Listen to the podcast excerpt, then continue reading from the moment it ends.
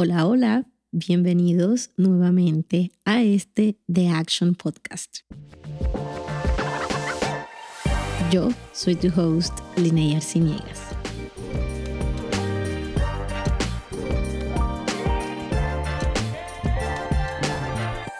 La semana pasada, en el episodio llamado No pares, que a propósito, si no lo has escuchado aún, te invito a escucharlo hablé que me estaba leyendo el libro de la historia de Nike, Shoe Dog. Y coincidencialmente, pues gracias a los comentarios que algunos de ustedes me hicieron en el post donde estaba hablando sobre el, episodio del podcast, me enteré que esa semana estaban estrenando Air, que es la película de cómo Nike firmó a Michael Jordan y la historia de cómo nacieron los Air Jordan, que son los zapatos que están ahora, o sea, de moda en todo el mundo. Yo debo reconocer que, y les estoy siendo súper vulnerable, estoy un poco obsesionada con toda la historia y con el libro específicamente. Creo que, o sea, para cualquier persona que tiene en su closet un par de zapatos de Nike o cualquier prenda de la marca, conocer cómo nació la empresa y cómo se convirtió en lo que es hoy, creo que es una cosa impactante y que a uno le llega como que a volar la mente. Y yo que soy súper fan de los Jordan, de los Dunks y tengo, estoy armando mi colección pues muchísimo más. Y mientras que pensaba en todo esto, sabía que estaba llegando a mi vida en el momento indicado. En el momento en el que me lancé junto con las chicas del club de lectura a realizar nuestro primer evento ever, o sea, nuestro primer evento como abierto al público y es este sábado 22 de abril aquí en Atlanta y leer cómo nació una compañía que hoy está valuada en aproximadamente 42.5 billones de dólares hasta el 2021. No sé si me escucharon bien, pero 42.5 billones de dólares. Y comparado con Adidas, que en los años 1960, cuando comenzó Nike, era la compañía de zapatos que era la líder en el mercado. No sé si ustedes saben, pero Adidas era una marca alemana y hoy está evaluada en aproximadamente 13.4 billones de dólares. Uno lee este tipo de cifras y leyendo el libro y viendo la historia, la película que se la súper recomiendo, uno se pregunta como que, ¿cómo llega a pasar esto? O sea, ¿en qué momento de la vida llega alguien a construir algo tan poderoso, pero al mismo tiempo algo que ha llegado a impactar tanto la sociedad y que se ha mantenido a través de los años?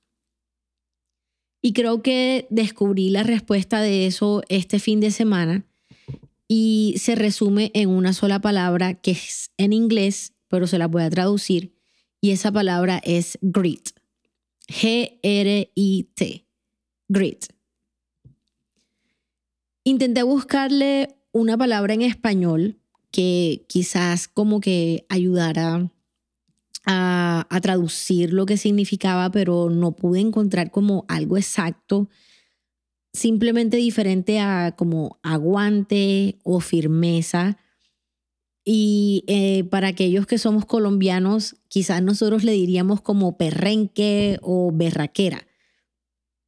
Si de pronto alguno de ustedes piensa en una palabra mejor, me avisan en el post que coloqué el martes sobre, sobre este episodio, porque honestamente me fue un poco como complejo asociarla con una palabra en español que significará lo mismo pero creo que esas dos palabras lo resumen bien, como aguante o firmeza. Sin embargo, pues para este episodio vamos a utilizar la palabra en inglés y es grit. La doctora Angela Duckworth es la investigadora que es más conocida por haber realizado estudios sobre esta palabra o sobre esta como en inglés se llama como personal trait o es como esta capacidad personal y ella la define grit como el poder de la pasión y la perseverancia. Personalmente le cambiaría un poco la palabra pasión y le colocaría propósito. Y diría que grit es el poder del propósito y la perseverancia. En otro episodio yo les puedo contar el por qué me he abstenido a utilizar desde ya hace unos meses la palabra pasión para referirme a algo que va muy relacionado como con mi propósito o como con lo que Linney es. Y esto cambió después de haber leído el libro El ego es el enemigo o Ego is the Enemy, que se lo súper, súper recomiendo. En todo caso, Dr. Duckworth dice que una buena forma de pensar en lo que es grit es pensar en lo que no es grit. Entonces, por ejemplo, podemos pensar que grit no es suerte, no es talento, ni tampoco es cuán intensamente una persona está determinada para alcanzar algo en un momento específico, sino que por el contrario, grit es tener lo que algunos investigadores llaman como una, un asunto máximo, como una preocupación máxima. Es decir, una meta que te importa tanto que organiza y le da sentido a todo lo que nosotros hacemos. Es que tanto nosotros nos podemos aferrar a esa meta que incluso cuando caemos o cuando las cosas se colocan un poco complejas o que no salen como esperábamos, que nos desilusionamos, etc. El grit es a largo plazo que tanto nosotros perseveramos hasta conseguir eso que nos propusimos. Y es aquello que nos lleva donde la suerte y el talento quizás no podrán llevarnos. En 1967, Nike se convirtió en el distribuidor oficial de los zapatos japoneses Tigers.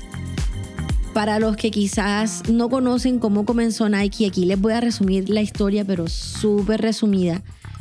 Y Nike comienza en 1962, cuando Phil Knight, el fundador, tenía aproximadamente 24 años de edad, el hombre era atleta, o sea, corredor de pista, ya se había graduado de la universidad, había hecho un MBA en Stanford y había además servido en el Army aquí en Estados Unidos.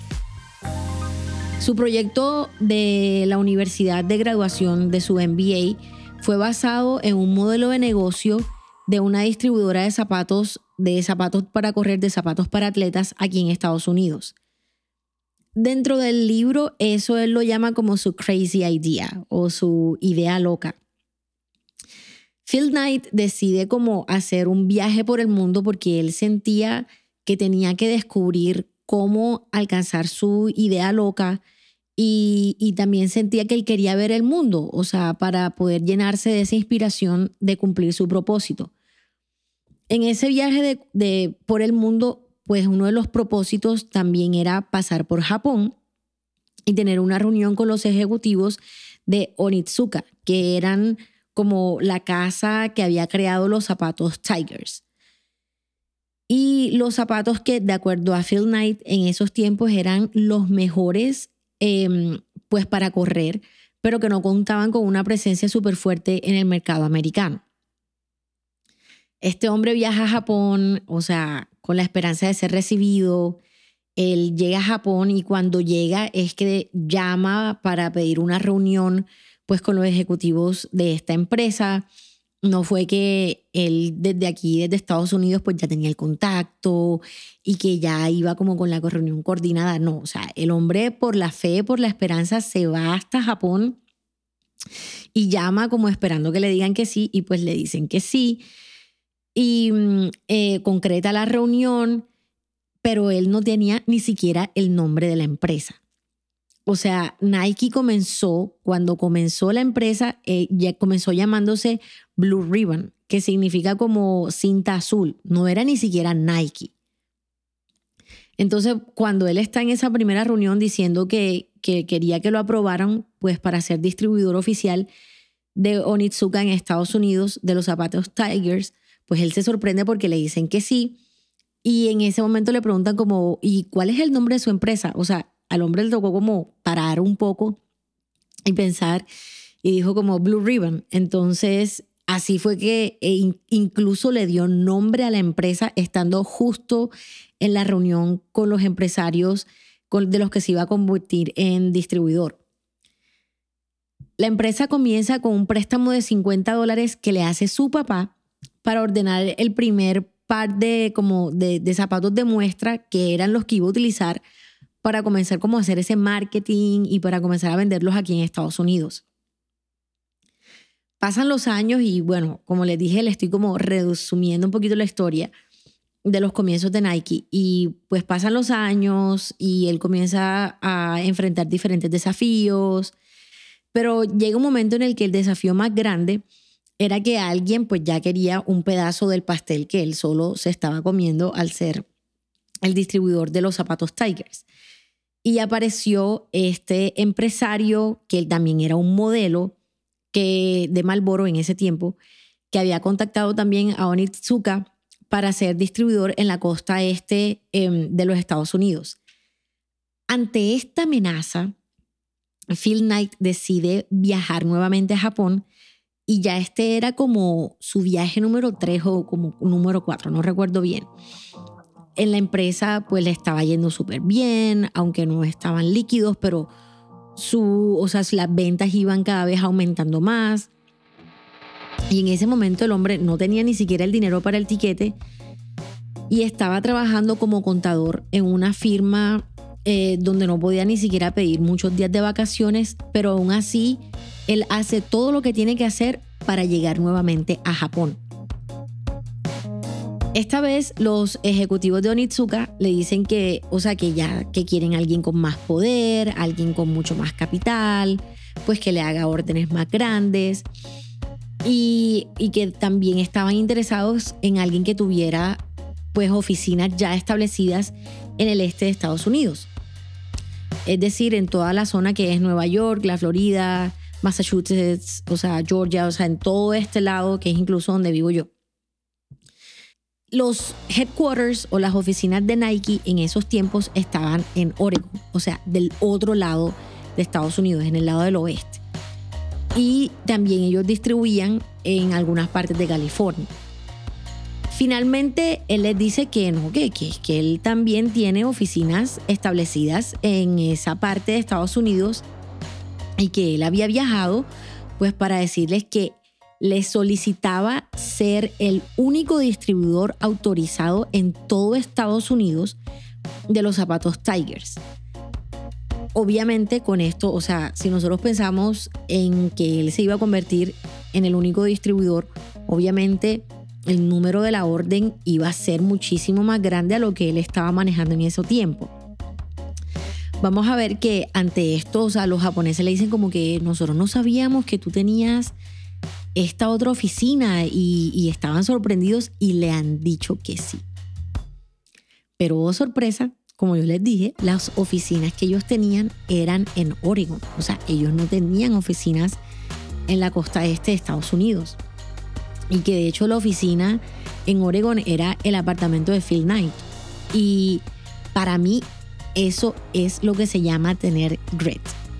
O sea, era creer tanto en el poder de su propósito y de la perseverancia que le hizo tomar semejantes riesgos y lanzarse a semejante compromiso, pero era lo único que le, había, que le, que le ayudó a Blue Ribbon a crecer y a crecer. Y así es como finalmente comienzan a abrir su primera oficina en, el, en la costa este de Estados Unidos y la abren en Boston yo les digo la verdad, o sea, estas primeras, estas primeras como páginas a mí me tenían en lágrimas. Porque me acordé, y espero no llorar mientras estoy aquí contándoles, pero me acordé de mí en, los, en el 2012, 2013, hace 10 años atrás. A veces yo me veo a mí misma hoy, a mis 34, y me digo como que, oye, pero hace 10 años tú no dudabas tanto. O sea, hace 10 años tú te lanzabas y simplemente tenías más fe. Y yo no sé cuántos de ustedes saben como un poco de mi historia, pero en el 2009, estando yo en la universidad, fue cuando comencé a descubrir cuál era mi propósito. Al menos lo que yo consideraba que era mi propósito en esos años. Y era, en ese tiempo era viajar por el mundo compartiendo sobre Jesús a diferentes personas y simplemente sirviendo como voluntaria a través de diferentes organizaciones, en orfanatos, hospitales, fundaciones para niños, fundaciones para personas en rehabilitación, etc. Mi primera experiencia fue en el 2009, donde viajé a través de Sudamérica y me acuerdo que cuando yo le dije a mis papás que pues que quería hacer eso, mis papás me echaron de la casa. Porque seamos, o sea, seamos sinceros. Eh, para unos padres latinos y colombianos en esa época, esa era una idea bastante loca y no era nada honorable, siendo sinceros. O sea, la gente estaba como súper acostumbrada y creo que incluso ahorita, yo sé que los tiempos han cambiado, pero la gente estaba acostumbrada a creer en Dios y veían eso de las misiones súper lejos y como, qué chévere que lo está haciendo alguna gente, pero nunca mis hijos. Y, y como les digo, o sea, para estos viajes yo tuve que dejar la universidad y yo dejé la universidad tres veces. Todas esas tres veces mis papás me echaron de la casa. Y yo, o sea, ellos hoy yo sé que sienten el orgullo más grande y, fueron cosas que simplemente tenían que pasar. O sea, yo hoy ya 10 años después cuando pienso en eso, creo que era lo que tenía que pasar y creo que era lo que probaba que tanto grit y que tanta determinación yo tenía o no en ese momento. Pero más allá de eso, también como que tanta fe de saber que Dios se iba a encargar de ellos. O sea, que yo tenía la seguridad de lo que sentía que debía hacer y que si realmente yo creía en Dios y que Dios era real, pues Dios se iba a encargar de mis papás. Pero fue en el 2012, 2013, donde todo tomó como un nuevo significado para mí. Yo salí de Colombia en el 2012 para un viaje que iba a ser de aproximadamente un año con 20 dólares. O sea, yo crucé la frontera de, de Colombia con Ecuador y lo que tenía era un billete de 20 dólares, no tenía más. Porque sabía que debía embarcarme, pues, o sea, en ese viaje alrededor de Sudamérica, mis papás nuevamente me habían dicho que si me iba, pues no me pagarían más nunca la universidad. Y yo les dije que estaba bien y como les dije, o sea, yo confiaba que si realmente era Dios que me estaba como guiando a hacer este tipo de cosas o mi intuición, Dios, el universo, se iba a encargar de mis papás. Entonces, ese año, pues yo viajé por aproximadamente nueve países en Sudamérica, viajamos en carro, me recorrí pues de principio a fin casi todos los países y en octubre viajé a África ese año por tres meses y fue la primera vez que estuve en, en Mozambique, en África. Eh, esto quizá les va a sonar loco, pero a mí me aparecía dinero sobrenaturalmente en mi cuenta. Una que otra vez también, pues mi papá ya como que ya sabía que ya Dios se había encargado de ellos y a veces con lo que podían me mandaban, pero no eran esas cantidades que se necesitaban para hacer semejante viaje. Otra persona que me apoyó, o sea, que me apoyaron, Dios mío, que yo no tengo palabras también para agradecer, eran mi tía y mi tío pues mi tía, la que les conté el episodio pasado que me recibió aquí en Estados Unidos, o sea, mi tía me mandaba ofrendas y mi tío también. Y a ver, las iglesias cristianas en esos tiempos no apoyaban este tipo de proyectos. Em, o si lo hacían eran muy pocas, pero la mía en ese momento no lo hacía. E incluso en abril del 2012, estando en Puerto Montt, en Chile que prácticamente a vísperas de mi cumpleaños recibí de una de las personas de mi iglesia el correo más horroroso que ustedes se pueden imaginar. Eh, me expuse obviamente al tomar esa decisión de irme como misionera, pues me expuse públicamente a hacer, a dar de qué hablar en toda la iglesia e incluso con personas de mi familia, pues porque yo estaba haciendo lo que sentía que me iba a ayudar a cumplir mi propósito aquí en la tierra. Me señalaban, hubo alguien que incluso desde el púlpito de la iglesia, estando mis papás en ese momento, habló mal de mí, em, que del mal ejemplo que yo era para los jóvenes. A mí me robaron la maleta en Chile, dejándome con lo que tenía puesto, sin ropa interior, sin nada. Mis papás no tenían plata para decirme como, ok, te vamos a mandar de nuevo para que te compres toda la ropa nosotros nos perdimos, con el grupo con el que iba, nos perdimos en el Amazonas, en Perú, por casi 14 horas en el río. En Ecuador fue el momento en el que yo pude sentir como la muerte más de cerca. Yo llegué a estar sin dinero para comprar papel higiénico y mis cosas personales.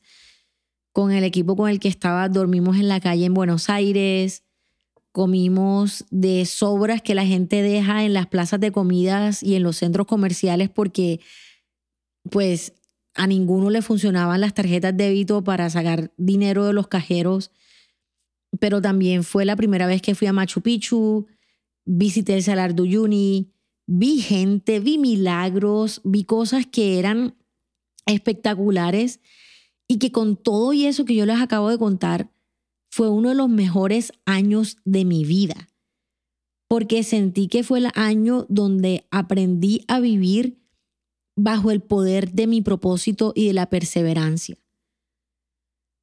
Hoy que lo pienso, o sea, yo no sé cómo hice para llegar a hacer eso, pero en diciembre del 2012, cuando llegué nuevamente a Colombia, llegué con una visión más clara de por qué quería terminar la universidad, de para qué debía terminar la universidad y encontré como claridad en ese propósito que me ayudó a tomar diferentes decisiones, que fue lo que me llevó a vivir en Oman en el 2017 al 2019 y que es lo que me tiene ahorita aquí en Estados Unidos 10 años más tarde. Quizás dentro de mí yo sentía eso que Phil Knight sentía y es que yo no podía quedarme esperando en los mejores años de mi vida a ver qué iba a pasar. Y siento que es lo mismo ahorita, o sea, yo no siento que estamos en un momento en el mundo en el que como seres humanos debamos quedarnos esperando a ver qué va a pasar con nuestra vida, sino al contrario, tomar las riendas y nosotros decidir qué va a ser de nuestras vidas. Para mí es muy emocional contar todo esto, porque si bien es cierto, no somos perfectos, creo que esto de tener ese grit es crucial para tener éxito en la vida. El grit es lo que te ayuda a que no te importe el rechazo, que no te importe el juicio, que no te importe si te están difamando, que no te importe si de pronto incluso las cosas no salen como tú estás esperando. El grit es lo que te, da incluso esa creatividad para solucionar problemas y de pronto buscar en formas creativas como eh, avenidas diferentes para alcanzar tus sueños. Ser tan determinados que ni siquiera las, las circunstancias que nos enfrentemos nos importen y simplemente es lanzarnos y así como Phil Knight, ni siquiera teniendo todos los detalles concretos, sin tener todo planeado, ni siquiera todo el dinero, como me pasó muchas veces a mí. Pero no sé si se logra como entender la magnitud de qué hizo Phil Knight para decirle a los ejecutivos de Onitsuka que quería ser el distribuidor de sus zapatos en Estados Unidos con su empresa cuando ni siquiera tenía una empresa, no tenía ni siquiera el nombre, pero luego años más tarde para ser el distribuidor autorizado en todo el, el país con su oficina en el este de Estados Unidos, que no existía. Y simplemente como se dice aquí muy coloquial en Estados Unidos, ir armando o construyendo el avión mientras se va volando. Hoy a mis 33 años, eh, ya casi a cumplir 34, que cumplo 34 la semana que viene, me siento nuevamente como esos días de hace 10 años atrás, lanzándome a hacer cosas sin tener quizás todo lo que necesito, pero con esa adrenalina que me da el compromiso que tengo conmigo misma de vivir una vida basada bajo la acción y no solamente en el deseo de ser o hacer algo bueno por el mundo en algún momento yo pensaba en las cosas que me han ayudado como a desarrollar ese grit y que también pude ver en el libro y en la película y que Dr. Duckworth sugiere cuatro pasos que nos ayudarían a generar y a construir una vida que tenga más ese grit, ese perrenque, ese aguante, esa berraquera. Los que me escuchan sin son de pronto de otros países, no sé cómo le dirían, a tener esa actitud de ir el todo por el todo. Y la primera o el primer paso es que debemos comenzar identificando un interés. Para Phil Knight eran los zapatos, o sea, zapatos atléticos. Para mí han sido los negocios y cómo a través de la generación de riquezas poder ser esperanza y ayudar a otras personas. Y te pregunto, ¿qué es para ti? ¿Qué es algo que habla de tu propósito? ¿Qué es algo que te mantiene despierto o que te mantiene despierta en la noche? ¿Qué tipo de contenido comparten las personas que sigues en las redes sociales y que lo sigues porque ese contenido te llama la atención, que habla de ciertos intereses? ¿Qué tipo de libros lees? ¿Qué tipo de cursos haces? No sé, pero comienza como identificando un interés. Para mí en este momento, como además de mi trabajo en la empresa donde laboro, es poder ver realidad esta visión de una comunidad de mujeres donde no competimos entre nosotras, sino que nos ayudamos a edificarnos entre nosotras. Y siendo muchísimo más vulnerable con ustedes, em, pues vivir aquí en Estados Unidos y por diferentes es pues razones eh, de cambios hormonales. Yo tengo en este momento casi 30 libras de sobrepeso y que sentí que esa, o sea, llegó a su fin y que comienzo mañana lunes 10 de abril un plan de alimentación para poder bajar ese peso porque dije ya no más. Entonces, eso es como algo nuevo que me está causando interés y en el que necesito tener ese grit para poder vencer. Esos son algunos temas de interés para mí ahora, pero te pregunto, ¿cuáles son los tuyos? El paso número dos, practica y experimenta mucho. No hay forma de ser expertos o saber bien qué hacer con tus temas de interés si no tomas pasos prácticos, si no experimentas. Yo les conté parte de mi historia hace unos minutos porque esa historia de tener la práctica de lanzarme y experimentar sin tener todos los detalles, sin tener el, todo el plan y confiar que todo iba a salir bien y que yo tenía todo para salir adelante, fue lo que me enseñó a intentar todo por el todo. Y que lanzarme me va a enseñar más que intentar tener todo concreto. Es decir, el hecho de tú tomar un paso práctico, de tú lanzarte por lo que quieres, te va a enseñar mucho más y te va a dar más experiencia que tener todo un plan de acción armado sin tener ni tomar ninguna acción. Entonces, esto es algo que yo he venido como adquiriendo por los últimos 10 años, pero que con estos intereses que tengo, se ha podido construir ese hábito de practicar. El número tres es súper simple y es encuentra propósito en ese interés. Esto es vital. O sea, encuentra el por qué lo vas a hacer. Encuentra cómo eso se relaciona a tu propósito de vida. Paso número cuatro, y creo que es una de las cosas más importantes, y es aférrate a la esperanza.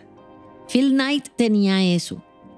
Tenía lo que yo veo una esperanza inquebrantable que le hizo apostar el todo por el todo y pudo crear lo que hoy es una compañía de 42 billones de dólares con 50 dólares que le prestó su papá. ¿Qué tipo de esperanza tenemos nosotros? ¿Qué cosas debemos sanar para que nuestra esperanza sea inquebrantable a pesar de las dificultades? Mis queridos amigos, con esto ya estamos como haciendo que el avión aterrice. Y el desafío más grande de nosotros en estos tiempos es estar enfocados en eso que nos da el poder en nuestro propósito y perseverancia. Así como la historia de Nike, yo sé que hay muchas otras historias y otras historias que también podemos tomar como ejemplos e inspiración de que sí se puede. Pero ya para ir cerrando este episodio y sin antes no compartir el challenge de esta semana, quiero decirte que estamos en tiempos donde el mundo está abierto para nosotros. La globalización se nos ha brindado las oportunidades que nosotros necesitábamos para quizás facilitarnos el camino de llegar donde queremos llegar. Y es por eso que siento que el challenge para el día de hoy o para esta semana es que puedas tomar ese paso número uno. Haz el ejercicio de escribir y de sentarte contigo misma, contigo mismo, y piensa en eso que te interesa. Un solo interés si es la comida saludable, si son las redes sociales, si son los negocios, si es adquirir eh, una nueva habilidad, si es un nuevo idioma. No sé, piensa en uno solo y comienza a pensar cómo puedes practicarlo o cómo puedes comenzar a hacer experimentos. Porque yo les digo algo con todo mi corazón. La distancia de dónde estás hoy y a dónde quieres llegar la determinas tú mismo. Con esto quiero mandarte un abrazo enorme, decirte que no estás solo, no estás sola y que estamos caminando juntos. Y si llegaste hasta aquí, te animo a que vayas a mi último post y me coloques como el iconito del rayito o del zapato tenis y que me cuentes qué te pareció este episodio. Si de pronto podemos definir grit con una palabra específica en español, pero que me digas qué te pareció, cómo te habló o que simplemente me coloques como esos, esos zapaticos o ese rayito para saber que llegaste hasta aquí. Te deseo una semana espectacular, una, una semana súper fructífera, una semana con muchas bendiciones, una semana con mucha paz, una semana con mucha dirección, una semana con mucho grit. Y recuerda, yo soy Lina Arciniegas, tu host en este The Action Podcast. Nos vemos el próximo miércoles, que es mi cumpleaños. Bye.